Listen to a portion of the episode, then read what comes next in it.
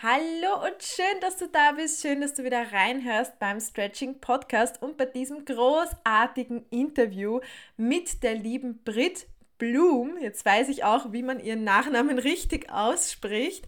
Das Interview war wirklich für mich auch sehr inspirierend und vor allem lehrreich.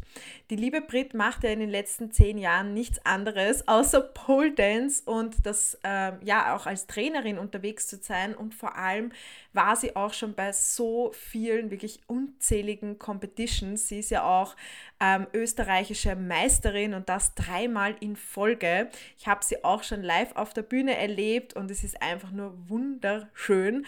Außerdem durfte ich auch schon mit ihr in ihrem neuen Studio in Innsbruck trainieren gemeinsam und auch ähm, ja, an einem Trainercamp teilnehmen, wo sie uns Trainer aus unserem Studio ähm, trainiert hat. Und das war auch richtig großartig. Ich habe die Brit kennengelernt als eine richtig korrekte Person, lustig, ein bisschen verrückt und auch als eine sehr einfühlsame Trainerin. Das gefällt mir besonders bei ihr.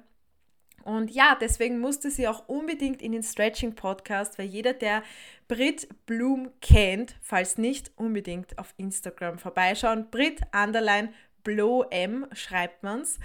Ähm, Jetzt habe ich natürlich auch den Faden verloren. Ah ja, jeder, der sie kennt, ähm, kennt auch ihre wunderschönen aktiven Splits, vor allem ihr Middle Split und ähm, ja auch ihre Auftritte mit den wunderschönsten Splits an der Pole. Und deswegen musste sie hier in dem Podcast. Vor allem, was auch sehr interessant ist, ist, dass sie gerade ja ein paar Herausforderungen mit ihrer Hüfte hat und vermutlich auch noch operieren gehen wird dieses Jahr. Wir hoffen es für sie und darüber haben wir natürlich auch gesprochen. Wir haben über ihre Stretching-Routine gesprochen, über den Leistungsdruck als ähm, ja, Hochleistungssportlerin, aber auch als Selbstständige in der Pole szene was natürlich auch nicht so ohne ist. Man sieht zwar immer nur das Endergebnis, aber weiß gar nicht so recht, was dahinter steckt. Da hat sie wirklich sehr, sehr viel ähm, verraten, sehr viel von ihr preisgegeben, wofür ich auch sehr, sehr dankbar bin. Und dann haben wir natürlich auch über ihr Training gesprochen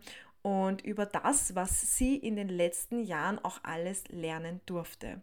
Also es ist auf jeden Fall ein sehr lehrreiches Interview. Hörst dir unbedingt bis zum Schluss an und ja, mehr will ich gar nicht mehr labern. Deswegen geht's jetzt los. Hallo und willkommen beim Stretching Podcast. Ich bin die Steffi, Gründerin von Caesar Stretching, dem ersten deutschen Online-Stretching-Programm.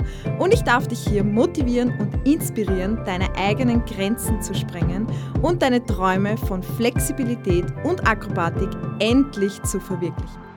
Und ich wünsche dir jetzt viel Spaß liebe Brit, schön, dass du da bist beim Stretching Podcast. Danke! Zeit genommen hast. Ähm, ja, und gleich vorweg, die erste Frage, wichtigste Frage, wie spricht man deinen Nachnamen richtig aus? Blum, Brit Blum. Ja, wie schön. Yes, wie die Blume. Ah, wie schön, Brit Blum. Ich sage immer Blüm und da haben wir gedacht, das kann nicht stimmen. Brit Blum. Sehr schön. Ja, die meisten sagen entweder Blöm oder Bloem, aber eben, es, ist, es heißt auch wirklich Blumen auf Holländisch. Also. Cool, schön. Ja, also man merkt, du kommst ja ursprünglich aus Holland. Man merkt ja an deinem mhm. Akzent, den ich übrigens liebe diesen Akzent, weil es sowohl eine Mischung aus Tirol ist und aber mhm. auch Holländisch. Das ist so schön. Ja, also, es ist eine ganz eigene Sprache, die ich spreche, sage ich immer.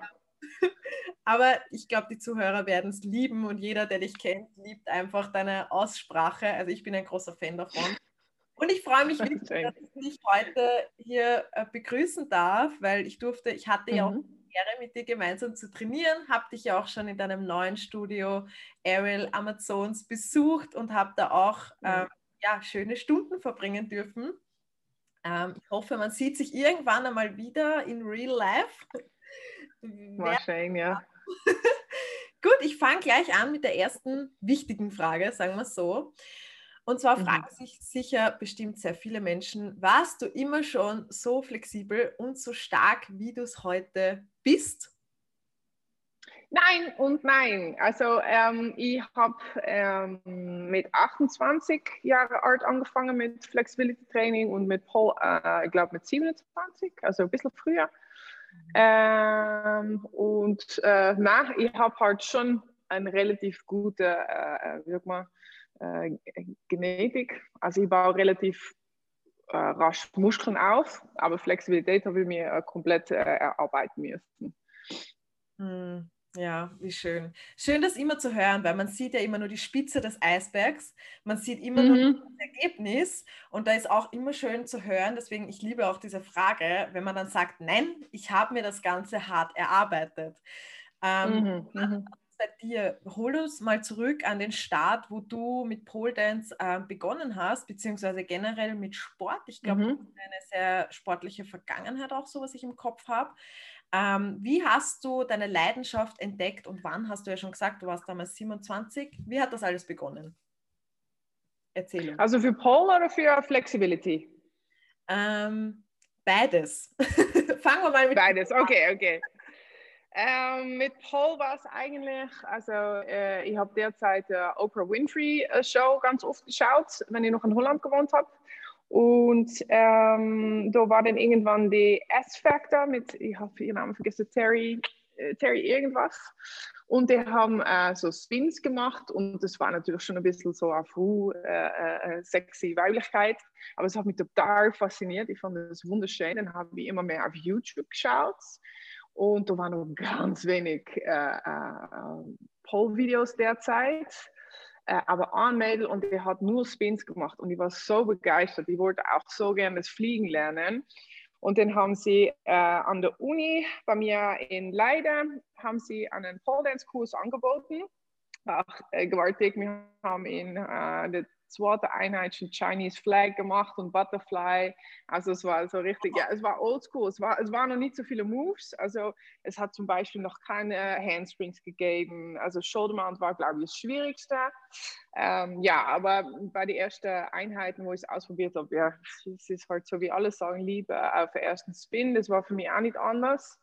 Und eigentlich, nachdem ich vielleicht fast ein Jahr oder ein halbes Jahr an der Pole ein bisschen was gemacht habe, bin ich natürlich auch drauf gekommen, dass Flexibilität äh, äh, eine Sache ist, die äh, davon, dabei sehr äh, die Ästhetik sehr verbessern kann. Und ähm, ja, dann habe ich wörtlich mit jemand abgemacht, auf, äh, auf, wie sag mal, aus, ausgemacht, dass wir uns einmal eine Stunde quälen lassen. Und äh, nach der ersten Quälungsrunde ähm, habe ich mich immer äh, gern weitergequält. ja. Geil. Wirklich eine geile Beschreibung. Schön. Also eigentlich bist du auch durchs Fernsehen zu Pole Dance gekommen, gell? Also weil du das bei dieser Show ja. Wahnsinn. Sind mhm. tatsächlich sehr viele. Ich habe ja auch ähm, Pole entdeckt übers Fernsehen, über eine Fernsehreportage, der Klassiker. Ja, ja. Und du hast damals ja. eben noch in Holland begonnen und bist dann erst nach Österreich? Ja, genau. Und dann bin ich nach Österreich übersieht und dann habe ich wir haben wahnsinnig gesucht nach einem Pole-Studio und es hat es noch nicht gegeben derzeit. Also ich, äh, ich glaube, es hat auch noch keine Expos zu bestellen gegeben. Also ich habe einfach alle paar Monate wieder geschaut äh, und habe dann, glaube ich, zwei oder drei Jahre eben nichts weitermachen können. Und bis dann in Innsbruck das erste Studio aufgemacht hat, das war derzeit Pole Studio Innsbruck. Mhm. Ähm, ja, und dann habe ich sofort meine Chance äh, äh geschnappt und äh, geil losgelegt und nicht mehr aufgehört. Schön. Und ähm, bei der Flexibilität hast du das Stretching gerne gemocht? Ich meine, du hast ja schon gesagt, es war eher eine Qual. Wie war das? Mhm, mhm, hast du da schnell deine Stärke entdeckt oder war das eher so, dass du wirklich gesagt hast am Anfang, boah, Stretching nervt mich jetzt eigentlich? Ah, nou, het was een richtige Quälerei. Also vor allem die Beine, also für mich ist Front Split ist am schlimmsten und es ist immer noch, meine Hamstrings sind wie, wie Starkabel. Ähm, also was ich bemerkt habe, ist eben, dass die äh, Hüftflexibilität, also Mittelsplit, mir ein bisschen leichter abgegangen ist, aber es war einfach irgendwas, wo ich Energie in, ein, äh, wie sag mal, investieren wollte, weil ich so viel Leidenschaft für Pole äh, äh, gehabt habe, immer noch. und einfach nur das im Auge gehabt habe, ich will da, will ich voll gut werden und habe das einfach genommen als irgendwas, was dazugehört. Ähm, was lustig war mit Backbending, ich glaube, dass ich meine erste Backbending-Einheit schon einen Chest-Stand gemacht habe. Oh. Ähm, das war derzeit mit Amy Martino. Ja, das war, das war so Zirkus, ähm, Zirkus äh, Contortionist und der hat auch so online äh, äh Stunden derzeit schon gegeben. Das war 2012 oder 2011 und eben der erste Einheit für einen Chest Dance. Aber das war, das war viel passive Flex und äh, derzeit war ich noch nicht so stark und war viel äh, passive Flex vorhanden im Rücken. Aber umso stärker ich geworden bin, war der einfach irgendwann weg und habe ich dann wieder mit Kraft äh, arbeiten müssen. Ja. Also ein bisschen, bisschen ein Vorteil, aber auch nur, wie man es anschaut quasi. Mhm. Okay, Wahnsinn. Echt, echt sehr interessant. ähm, was findest du so faszinierend an Pole Dance? Hm, das finde ich immer so eine schwierige Frage. ah, ja, was finde ich so faszinierend an Pole Dance? Ähm, die Ästhetik es, es Fliegen, die körperliche Herausforderung. Ich habe schon so oft versucht, das in einen Satz zusammenzufassen, aber vielleicht eben genau, weil es sich nicht in einen Satz zusammenfassen lässt, äh, ist genau äh, äh, das. Äh, ja, ich weiß nicht, ich habe ewig lang gesnowboardet, äh, Freestyle-Snowboarding und das ist richtige Männerwelt, was ich auch total genossen habe, aber irgendwie war das so anders, weil man es auch die Weiblichkeit irgendwie ein bisschen ausleben hat können. Und ähm, ja, besser wie das kann ich nicht umschreiben. Es ist einfach, siehst, wenn du ein Video siehst von jemandem, der das ganz gut macht, dann denkst du, holy fuck, wie geil ist denn das bitte? Die will das auch. Also, ja. Es ist, glaube ich, auch diese, ähm, ja, diese, diese Vielfalt an Stilen auch, was Paul eigentlich mit sich bringt. Und eben auch, mhm. wenn man das dann verbindet mit Kraft, Flexibilität, das ist ja dann auch, ja. wie du sagst, dieses, dieses Fliegen, ähm, Lernen. Mhm. Und da hätte ich auch mal äh, eine Frage. Fühlt sich das für dich auch wie Fliegen an? nee, leider nicht. Also äh, es ist halt, äh, naja doch, ich meine, äh, abhängig was ich mache. Also natürlich, wenn ich ich trainiere eigentlich nie so zu Spaß für mich selber. Es ist immer in Verbindung mit irgendwelchen Workshops vorbereiten oder für Instagrams vorbereiten oder Gott was weiß ich. Ähm, also es fühlt sich schon wie Spielen an. Das macht richtig Spaß. Aber ähm, die meisten Sachen, was ich mache, versuche ich mich selber zu pushen. Und dann ist es Lachen von außen, aber von innen ist es einfach nur schwierige Geräusche und äh, äh, ja, Schmerz und äh, ja, jeder, der Pro macht, ja, wie es ist. Man muss lachen und atmen, aber ähm, es ist sehr anstrengend, um es nicht anstrengend ausschauen zu lassen, natürlich. Also auch für einen Profi wie dich ist das Ganze, was du machst, noch anstrengend. Ja, immer noch, immer noch. Ja. Und wenn es nicht anstrengend ist, dann, dann arbeitest du nicht an Sachen, äh, die dich äh, äh, eine Stufe höher bringen, sozusagen. Ja, also dann sucht man sich auch das nächste Level. Also wenn zum Beispiel, wenn du ein, weiß ich nicht, eine Handspring-Variation machst oder ein Deadlift und du denkst dir so, hm, der war jetzt aber einfach, dann machst du irgendwas, was mhm. Ja, dann ist es Zeit für was Neues. Also dann willst du natürlich schon die Sachen beibehalten, aber dann ist es schon Zeit, also wenn du wachsen willst, dann ist es Zeit für den nächsten Schritt. Das ja. ist ja das Schöne dran, dass man immer wieder was Neues finden kann und was man arbeiten kann und da äh, ja, besser werden. Schön. So soll es ja auch sein. Immer wieder herausfordern. Ja, das macht es ja auch so geil an, an Pole Dance und generell an dem Trainieren mit dem eigenen Körpergewicht und das Ganze zu erschaffen, dass du immer mhm. Dich neu pushen kannst. Es gibt immer wieder ja. den Step, nächsten Step, nächsten Step. Das ist schön. Mhm. Ähm, was ja. ist nach all den Jahren, wie lange machst du jetzt Pole mhm. Sport generell? Also das erste Mal an der Stange war vor 13 Jahren. Also ich glaube, dass ich bald sogar äh, 10 Jahres äh, Feier äh, habe. Also ich glaube, diesen März ist es 10 Jahre. Yay, wie cool. Unabgebrochen. Ja, ja. Schön, okay. Was hast du nach all den 10 oder jetzt 13 Jahren, also was war da jetzt dein größtes Learning schlechthin? Wenn du so sagen kannst, so für dich, was du für dich mitgenommen hm. hast, für deinen Körper, was ist dein größtes Learning? Puh. Mm.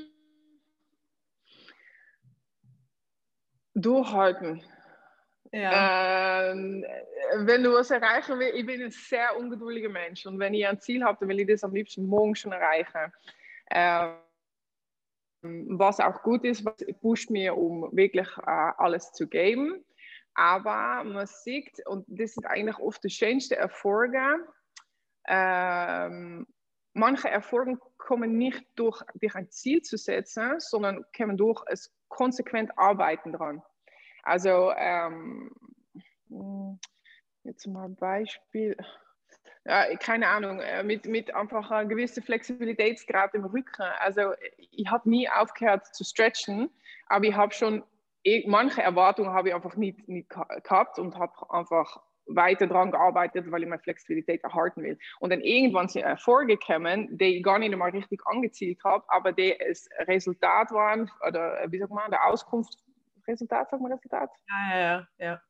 Okay, das. Äh, von das, dass ich einfach so konsequent daran gearbeitet habe und immer wieder zurückgekommen bin.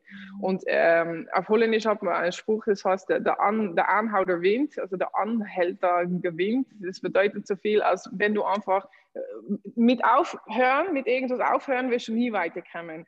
Und mit weitermachen, immer wieder weitermachen, äh, ähm, ja, kommt immer was, äh, kommt immer was raus. Ist Fortschritt eigentlich unvermeidbar sozusagen. Ja, das stimmt. Das ist auch, glaube ich, einfach das Wichtigste schlechthin. Aber man hat ja dann trotzdem, also das Gehirn, diese Männchen, die da oben herumrennen, sind ja dann, dann auch mhm. sehr ungeduldig und wollen immer mehr und mehr. Wie, wenn du bemerkst für dich, dass du jetzt gerade sehr ungeduldig bist mit dir selbst, wie bringst du dich da wieder runter, dass du jetzt ähm, ja, deinem Körper auch einfach vertraust und da diese Geduld erschaffst in dir? Hast du da irgendeinen Tipp?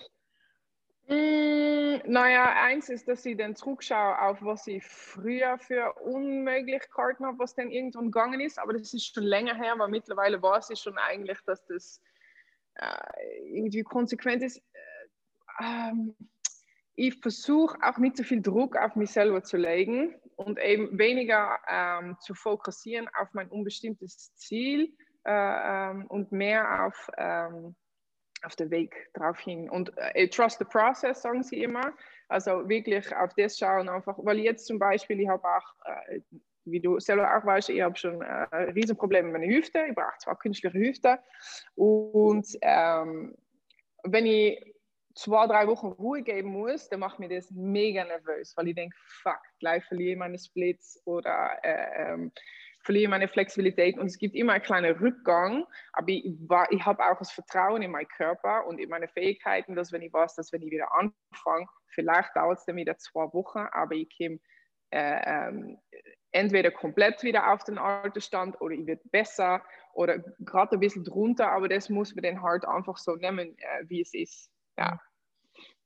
Also da auch immer wieder zurückkommen und sagen, hey, mach weiter, bleib dran, hm. das kommt alles. Mhm wie es kommen soll und es wird wieder so passieren. Ja, das Einzige, was du tun kannst, ist dafür arbeiten, auf deinen Körper hören und was das Resultat ist, äh, was dort rauskommt, das ist, kannst du nicht beeinflussen. Du kannst nur die Arbeit beeinflussen, die du reinsteckst. Hm. Schön. Ähm, was hat sich, wenn du jetzt auch gerade gesagt hast, du hast eben mit deiner Hüfte ein paar Probleme, sage ich jetzt mal, oder mhm. Probleme will ich es gar nicht nennen, vielleicht eher Herausforderung.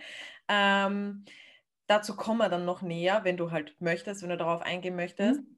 Ähm, wie hat sich aber deine Körperwahrnehmung verändert? Konntest du durch jetzt Pole oder auch durch das Stretching da was Positives mitnehmen, allein von deinem Körpergefühl her oder vielleicht auch ähm, von deinem Wohlbefinden? Weil wir wissen ja, wir Frauen sind da eher sehr streng mit unserem eigenen Körper. Hat mhm. der ganze Sport, hat das ja was an deiner Körperwahrnehmung verändert?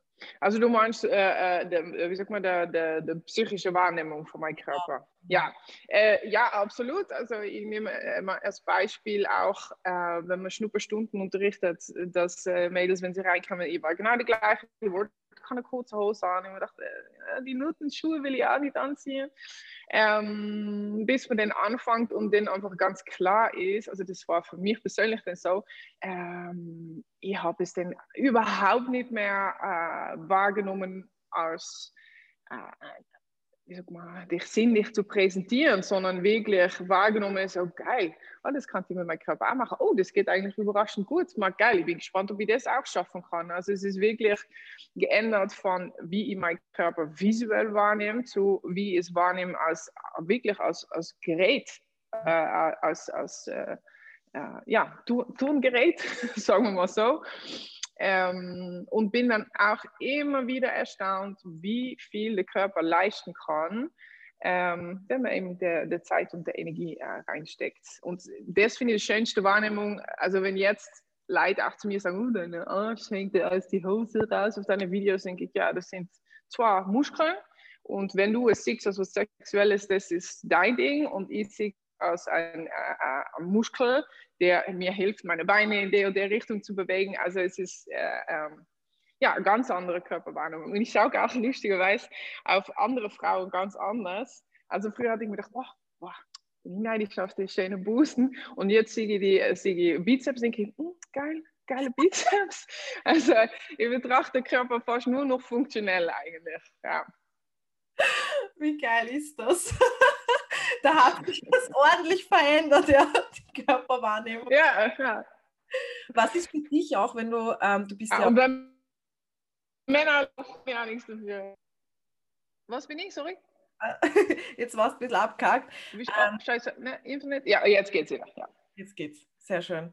Ähm, wenn du jetzt, du bist ja jetzt auch schon lange Trainerin und eben mhm. Inhaberin und hast da schon sehr, sehr viele Frauen auf dem Weg begleitet, sage ich jetzt einmal. Was hast du da schon für dich? Was war so der schönste Moment oder sind so die schönsten Momente, wenn du andere Frauen dorthin bringst, wo du jetzt zum Beispiel bist? Ähm, naja, das ist natürlich eigentlich die Essenz von meinem Job. Äh, was ich das Schönste finde an meinem Job ist eben genau das, dass du ähm, andere Leute helfen kannst und dann oft nicht so sehr auf der Ebene von, von hey, geil, diese Trick hast du jetzt geschafft, sondern eben auf der Ebene, war geil, jetzt siehst du langsam in dich selber, was in dir steckt und was du selber noch rausholen kannst. Also der psychologische Aspekt quasi, wie man sieht, dass das Selbstvertrauen wächst und ganz eben ganz andere Körperwahrnehmung kommt, das ist äh, absolut das Schönste an Unterrichten, egal ob du jetzt Pole unterrichtest oder was anderes, aber besonders bei Pole nochmal ähm, extra. Ja. Oh, wie schön. Das ist echt, das ist wirklich sehr, sehr schön. Ähm, was würdest du auch jetzt Anfängern empfehlen, die eher so noch an sich zweifeln und noch nicht ihren Körper vertrauen und noch nicht so wirklich wissen, hm, kann ich das überhaupt irgendwann mal schaffen? Was ist so mhm. der Anfängertipp schlechthin? Mhm. Ähm, sei sturkopfig. In dem Sinne, äh, auch wenn es nicht sofort hinhaut, einfach denken, scheiß drauf, ich bleibe trotzdem dran. Bleib trotzdem dran. Scheiße, okay, geht nichts weiter, bleib trotzdem dran. Das, das ist bei mir auch, wenn ich mal eine Weile keinen Fortschritt sehe oder Rückschritt oder dann denke ich, scheiß drauf, einfach dranbleiben. Und dann, dann wird es schon kommen. Das ist eben für Anfänger sicher, das ist schwieriger, weil die haben noch keine äh, ich sag mal, Messpunkte, um zurückzuschauen, wie es davor gewesen ist. Also, ähm, aber ganz einfach, wenn du es willst, dann beiß rein und äh, ja, dranbleiben halt. Wie du selber immer sagst. Ja, ja. Mach es einfach trotzdem, sage ich immer. Der Satz. Genau. Immer. ja, ja. Oh, Wahnsinn. Na gut, kommen wir zu deinem, zu deinem persönlichen Training.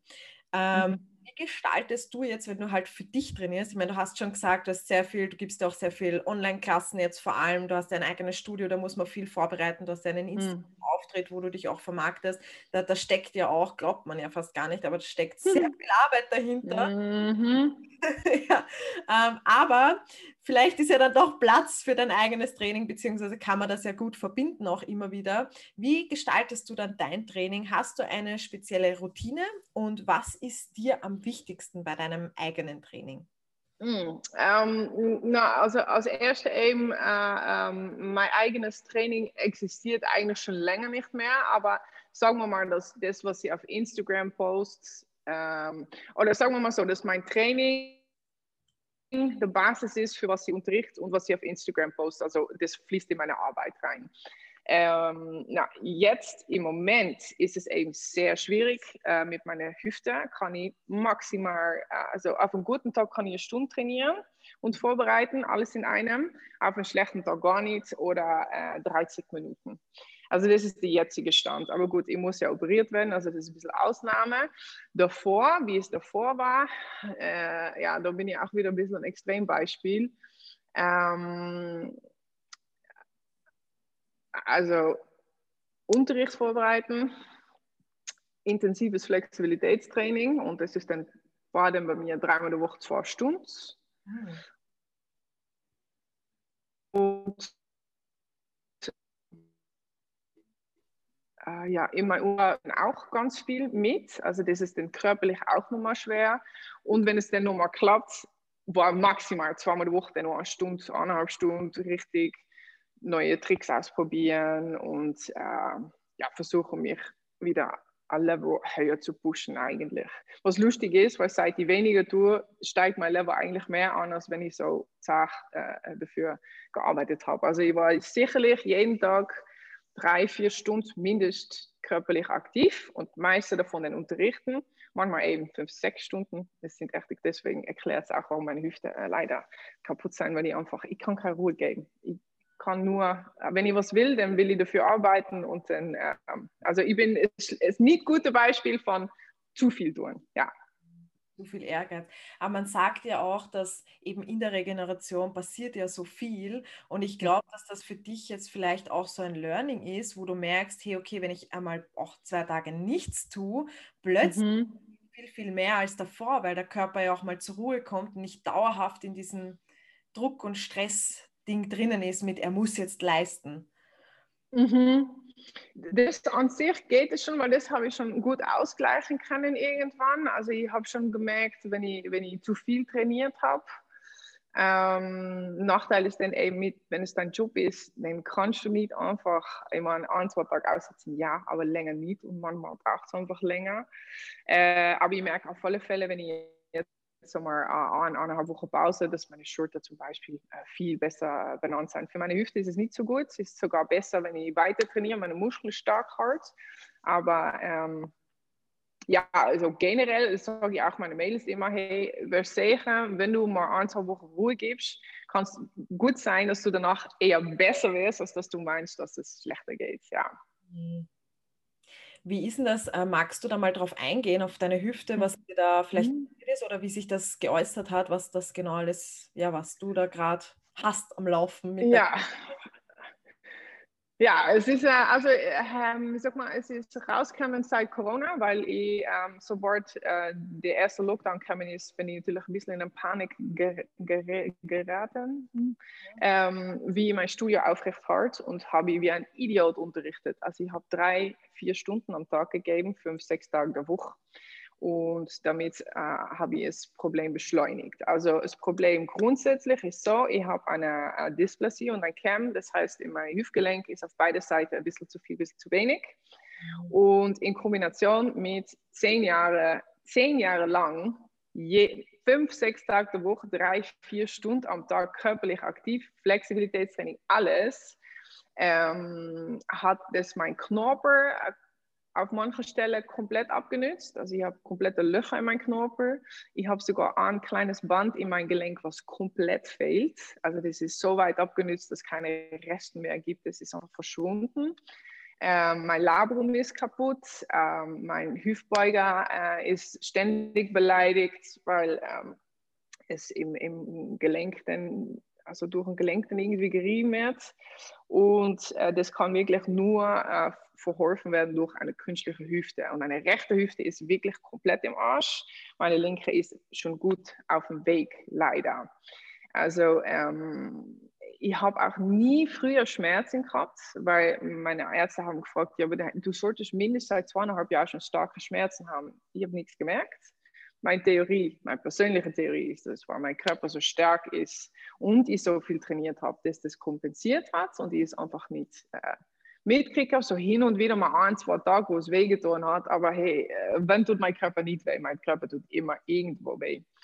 Ähm, ja, und es war schon eben, das Problem war schon so weit, dass ich schon äh, Feuchtigkeit, Knochen äh, gehabt habe, Zysten, also es war alles äh, eigentlich schon past und das hat was mit meinem Charakter auch zu tun. Ähm, dass ich einfach nicht aufhöre. Ich, das, ich, ich, kann nicht anders. Wenn ich, wenn ich ein Ziel habe oder eben Studio aufrechthalten will, ich, ich gebe einfach Gas und ich kriege dann oft anscheinend Signale von meinem Körper nicht immer mit. Ähm, ja, und jetzt ist die Frage, also ich kann jetzt zum Beispiel, äh, manchmal äh, kann ich nicht schlafen von Schmerzen, dann wache ich auf in der Nacht. Ähm, äh, ich kann jetzt, jetzt schneit es außen, ich habe kein Auto, äh, wenn ich einkaufen gehen will, muss ich trotzdem, wenn es nur 500 Meter ist, mit dem Bus fahren, weil ich nicht länger als 20, 30 Minuten gehen kann, bevor ich dann so stark Schmerzen habe, dass ich eigentlich äh, nur noch humpel. Und ich muss jetzt, meine Priorität ist unterrichten und mein Studio äh, aufrechthalten, weil ich habe noch zwei Jahre Mietvertrag. Ähm, ähm, und deswegen kann ich manche Sachen in meiner Freizeit zum Beispiel gar nicht machen. Also spazieren gehen, Radfahren, es geht nur an wirklich guten Tagen und dann auch nur, wenn ich an den Tag nicht irgendwas anderes machen äh, muss. Und deswegen habe ich auch jetzt viele Assistentinnen, also wenn man Online-Unterricht, habe ich jetzt ähm, bei meinen Flexibilitätseinheiten Assistentinnen. Ich kann trotzdem noch Sachen vorzeigen, aber ich kann nicht zu viel äh, machen. Ja, und hoffentlich äh, dieses Jahr oder nächstes Jahr operiert werden und dann wieder zwar ein bisschen neu aufbauen und wieder sturkopfig sein und daran glauben, dass wenn man dran bleibt, dass es wieder gut wird. Ja, aber so ist es halt. Ich bin auch eine alte Sau, ich bin schon 38. Mm, okay, also alte Sau ist Das wird noch alles. Ähm, was würdest du jetzt sagen, weil du bist ja jetzt mitten im Prozess quasi, äh, steht schon mhm. ein OP-Termin oder ist das noch so? Na, aber das ist eben Corona-bedingt, aber es hat auch geheißen, weil es lustig ist, mein Dad ist ähm, äh, orthopädisch Chirurg und sein Spezialismus ist genau das, was ich habe. Das oh. Problem ist aber, dass er in Holland operiert und ich in Österreich bin, das heißt, ist, von Information her kriege ich viel, aber von ihm operieren lassen geht jetzt nicht so einfach. Ähm, und der hat mir geraten, es so lange wie möglich diese OP auszustellen, weil sobald du künstliche Hüfte hast, dann musst du jede 10, 15 Jahre eine Revision kriegen und mit jeder Revision wird es schlechter. Und am Anfang habe ich gedacht, ja gut, dann schaue ich, ob ich es noch ein paar Jahre von mir auspush. Dann habe ich aber auch mit die Greta Pontarelli hat mich angeschrieben, die Weltmeisterin, äh, die mittlerweile 70 Jahre alt ist. Äh, sie hat mich angeschrieben, sie hat zwei künstliche Hüfte und die war innerhalb von ein paar Wochen wieder an der Stange. Mhm. Und sie hat mich zum Beispiel geraten, besser früher, weil dann kannst du, umso jünger du bist, umso schneller regenerierst du und dann kannst du wieder schneller weitermachen. Also das ist irgendwas, was ich mir jetzt gerade versuche zu überlegen und dann hoffentlich, wenn diese Corona-Situation sich ein bisschen beruhigt, ähm, ja, so schnell wie möglich äh, angehen will. Also ich würde am liebsten heuer noch operiert. Mhm ich glaube, dass es auch ähm, sehr kopfabhängig ist, was man sich da wirklich selber sagt, wie man das annimmt, diese künstliche Hüfte mhm. quasi, weil alles, was ja in deinem Kopf passiert, kann dein Körper auch umsetzen. Und ich glaube, dass das da, ja, wenn du für dich die Entscheidung triffst und sagst, hey, ich möchte so früh wie möglich, dass dein Körper das, glaube ich, auch ganz gut annehmen wird. Und so wie du sagst, so ehrgeizig wie du bist, wirst du da jetzt wieder reinkommen. Ähm, hoffentlich dann trotzdem mit einem Learning. Was sagst du jetzt? Du bist ja jetzt eben mitten im Prozess. Ähm, was hast du jetzt schon durch diese eine Sache für dich gelernt? Hör auf, perfektionistisch zu sein. Das ist der Grund, warum ich, warum ich auch Probleme habe, weil für mich nie gut genug ist. Also, ist schon gut genug, aber es ist mehr, es kann noch besser. Es geht nicht darum, dass irgendwas schlecht ist, es ist nur, dass sie eine Möglichkeit sieht, um irgendwas noch besser zu machen. Und das führt zu, zu extra Training, wo es eigentlich gar nicht notwendig ist. Ähm, zum Beispiel meine Instagram-Videos habe ich früher ähm, immer manchmal beim ersten Mal filmen ist perfekt und dann kannst du es gleich posten. Aber ähm, früher habe ich manchmal echt so ein, zwei Stunden angekommen, bis, bis der Zeichen gestreckt ist und der Linie richtig ist und äh, also perfektionistisch. Und jetzt ist nach der, nach der, nach das Jahr August ist einfach äh, damit machen und äh, läuft trotzdem. also oft ähm, gibt man sich Mühe, wo es eigentlich gar nicht notwendig ist. Also das probiere ich halt, meinen Perfektionismus ein bisschen runterzudrehen. Was glaubst du, ähm, woher kommt dieser Leistungsdruck? Glaubst du, das ist auch so Gesellschaft, gesellschaftlich abhängig, dass wir da eigentlich so in einem Leistungsdruck gelangen, wo wir uns sagen, wir müssen Dinge tun, damit das gut ist, damit wir gut sind? Mm. Mm, also allgemein genommen in der Gesellschaft glaube ich, dass ähm, eine idiot hohe äh, Erwartung an uns selber gestellt wird. Dass zum Beispiel, wenn du weniger als 40 Stunden Woche arbeitest, ist es so, oh, so, bist du so faul oder was, was ist mit falsch mit dir? Also das ist eine Sache. Äh, zweitens glaube ich auch, dass sicher in diesem Bereich, also sicher im Pro-Bereich, wenn du erfolgreich sein willst und es ist wichtig, erfolgreich zu sein, wenn du dein Geld damit verdienen willst, musst du wirklich gut sein. Du musst wirklich gut sein. Und ähm, wenn du gut sein willst, musst du dafür hart arbeiten. Also das auch nochmal. Plus für mich war auch nochmal, ich habe seit Tag 1, wenn ich angefangen habe, das hauptberuflich zu machen, habe ich Konkurrenz gehabt. Und ich habe mich selber den Druck gemacht, ich muss beweisen, dass ich, äh, äh, dass ich da sein darf, quasi. Also, dass es sich lohnt, bei mir zu trainieren. Also, äh, außer dass ich selber gut werden wollte, hatte ich auch sehr stark das Gefühl, ich muss es beweisen, damit ich meinen Beruf weiter ausüben äh, kann. Eigentlich, ja. Druck, überall Druck. Ja, ich glaube eh, dass wir damit aufwachsen. So, wir müssen uns schon in der Schule beweisen, wir müssen uns vor mhm. unseren Lehrern, vor unseren Eltern beweisen. Ich glaube, das wird uns auch ganz früh mitgegeben, was auch wirklich, wenn man mal da tiefer reingeht und drüber nachdenkt, eigentlich voll crazy ist, wie wir uns unter Stress und Druck setzen. Mhm. Ähm, und eigentlich ist ja jeder Mensch von uns sowas von einzigartig und die Leute kommen ja auch zu dir, weil du die Brit Bloom bist. Ja. Weil du ja einzigartig bist, allein wegen deinem Dialekt, das kann man ja, ja. Und weil du natürlich auch so großartige Sachen an der Pol machst, aber ich glaube, auch das zu erkennen, darf ein Prozess sein, ähm, hat mhm. sich mittlerweile so ein bisschen gebessert bei dir, sodass du ein bisschen ja. aus diesem Stress schon rauskommst. Ja, ja, und eben wie gesagt, ich muss jetzt, das haben meine Hüfte haben mich jetzt gezwungen, einfach auch zu sagen, hey, eigentlich ist es schon auch okay, so wie du jetzt bist. Also du musst nicht immer als absolute Maximale rausholen. Es ist schon, äh, so wie sie sagen, you are enough. Äh, ähm, also das auf jeden Fall, ja. Und ich glaube, wie du sagst, dass es sicher in ähm, der sag mal, Society äh, sehr viel Leistungsdruck ist. Und umso mehr Social Media und umso mehr wir sehen können, was andere machen, umso mehr Druck äh, kommt da, um mitzuhalten oder äh, mehr zu leisten. Ja. Und willst du jetzt, ähm, du machst das ja, also man muss ja sagen, das, was du machst, ist einfach Leistungssport, weil natürlich mhm. ja auch, es ist ja auch dein Beruf, dein Hauptberuf. Mhm. Ähm, wenn du jetzt da so in die Zukunft blickst für dich, ähm, willst du da Pol noch machen oder auch noch Spagate machen, wenn du 70, 80 bist? Ist das so dein Traum? Ja, absolut, absolut. Und das ist eben auch der Grund, warum ich äh, das eigentlich die OP beschleunigen will, weil jetzt kommt langsam der Punkt, wo es wirklich schmerzhaft wird, um auch meine Splits zu machen. Und wenn mein Pol darunter leidet, äh, ähm, ich will es auf keinen Fall aufgeben. Ich will es wirklich gerne den Rest von meinem Leben machen, äh, sei es als jemand, der andere Leute unterrichtet.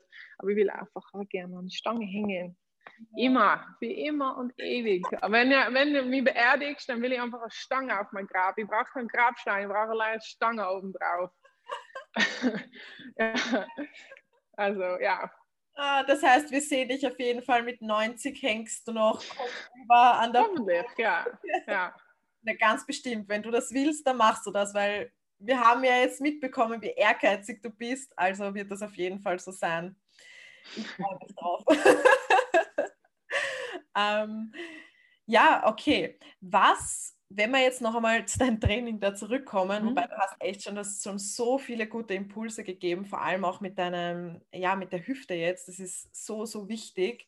Ähm, was darf jetzt vor allem mit ähm, deiner Hüfte jetzt, wenn du jetzt darauf Acht gibst, was darf bei, bei, deinem Training jetzt absolut nicht fehlen? Was ist so für dich das Wichtigste, worauf du achtest bei deinem persönlichen Training? Naja, jetzt du willst brav äh, aufwärmen. ich habe jahrelang, aber das ist wo mein Körper in einem konstanten Zustand von sag mal, Bereitschaft äh, ist, wenn du so viel äh, trainierst. Ähm, aber jetzt, wenn ich ein bisschen älter werde und eben ein bisschen weniger machen kann, merke ich schon, ich muss gut aufwärmen. Das heißt vor allem meine Gelenke rollen. Also bei mir geht es vor allem einfach wirklich um die Gelenkschmiere auch. Ähm, also auf das verzichte ich nicht und auf keinen Fall auf äh, Kraft. Kraft ist so wichtig. Also dein Körper muss stabil äh, sein und es geht einfach mit den Muskeln, egal ob du jetzt Flexibilität machst oder Pole. Äh, aber vor allem die Muskeln, die dein Gelenk stabil halten. Sicher die meist mobile Gelenke, wie die Schultergelenke und die Hüftgelenke. Äh, das ist irgendwas, was absolut wichtig ist. Ohne das äh, geht gar nichts. Ja. ja, das stimmt, auf jeden Fall. Ähm, was trainierst du am liebsten? Vielleicht gehen wir darauf ein, aktuell und davor. Mhm. Was, mhm. Was trainierst du ja am liebsten? Wo blühst du richtig auf?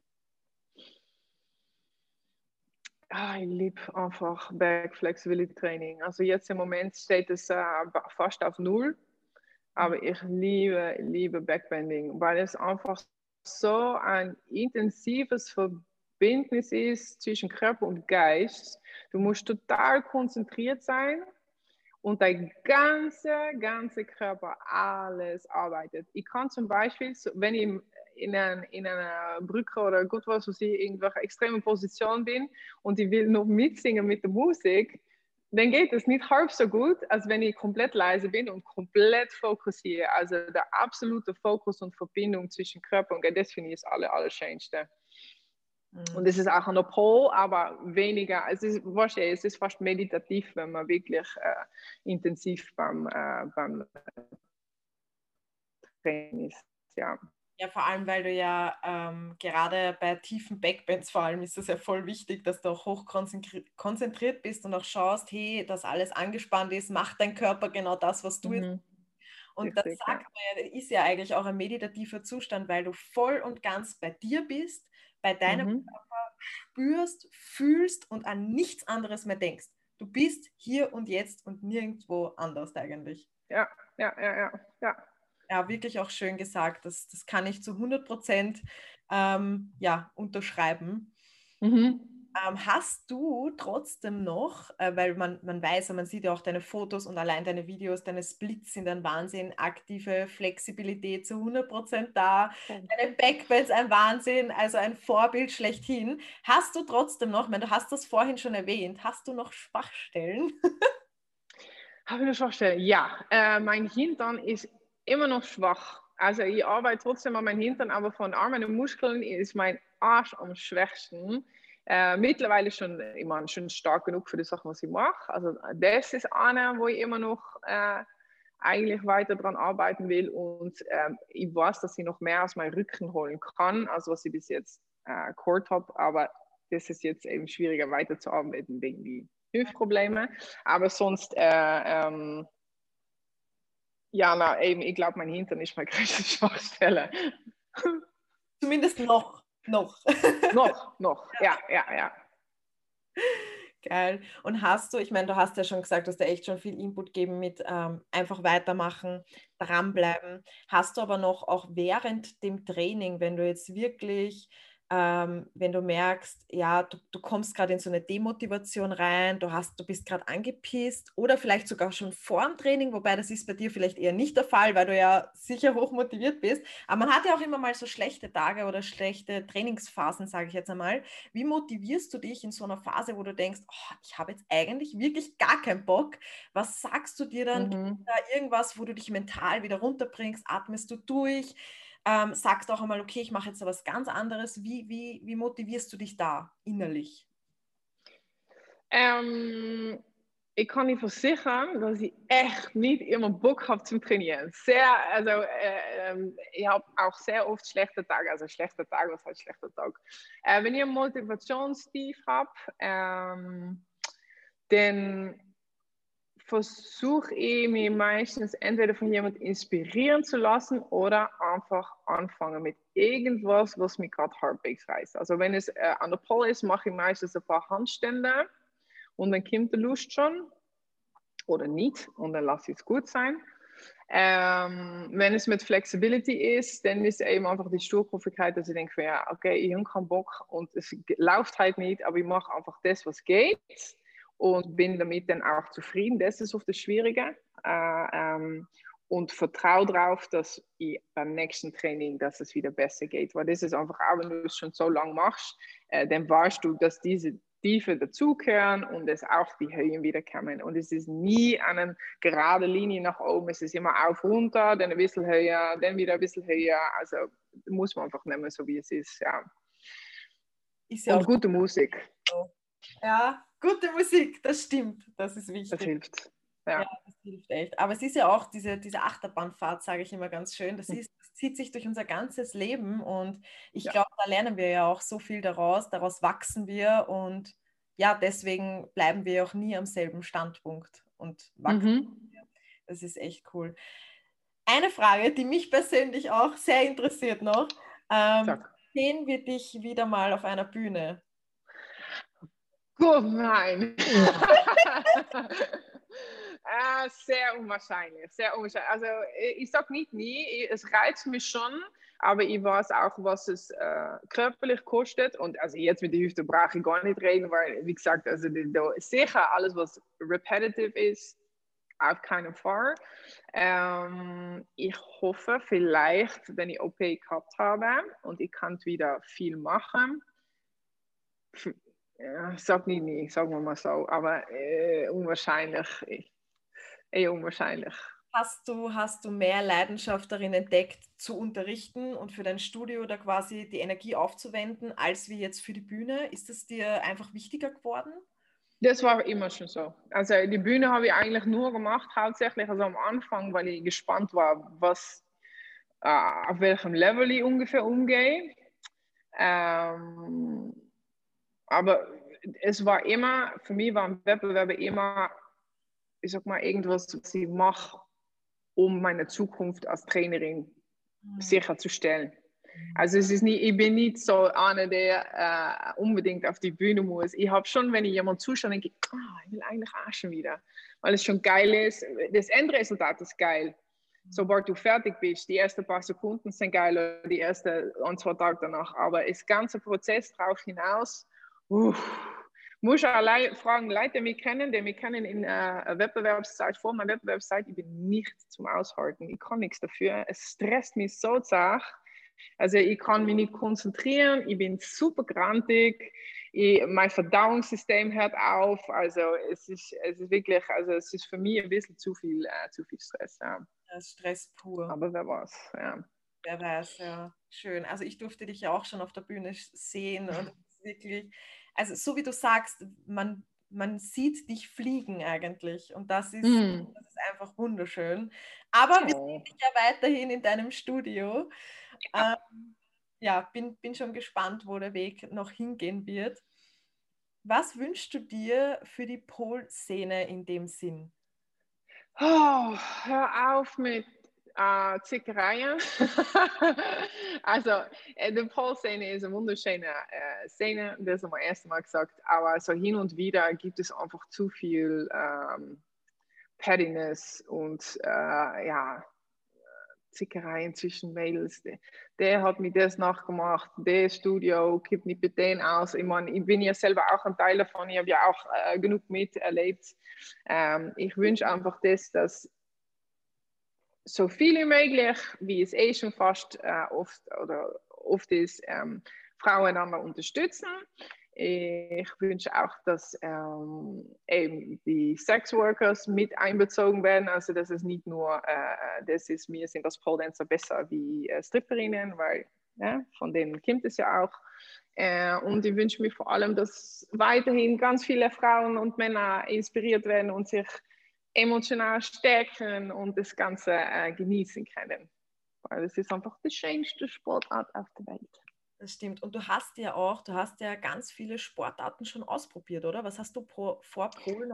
Hm, also, okay, was ich, was ich gemacht habe länger als, als Art vor Montagen ist, also ich habe äh, ganz lang geritten, ich habe äh, Field Hockey, also äh, Hockey gespielt, ich habe Golf gespielt, ich habe äh, Fußball, aber das war jetzt nicht so viel, ähm, Street Dance, mal ein, zwei Jahre. Ähm, ja, und extrem viel gesnowboardet hart. Also ja, und vielleicht noch was, aber das habe ich jetzt vergessen. Das waren die wichtigsten. Ja.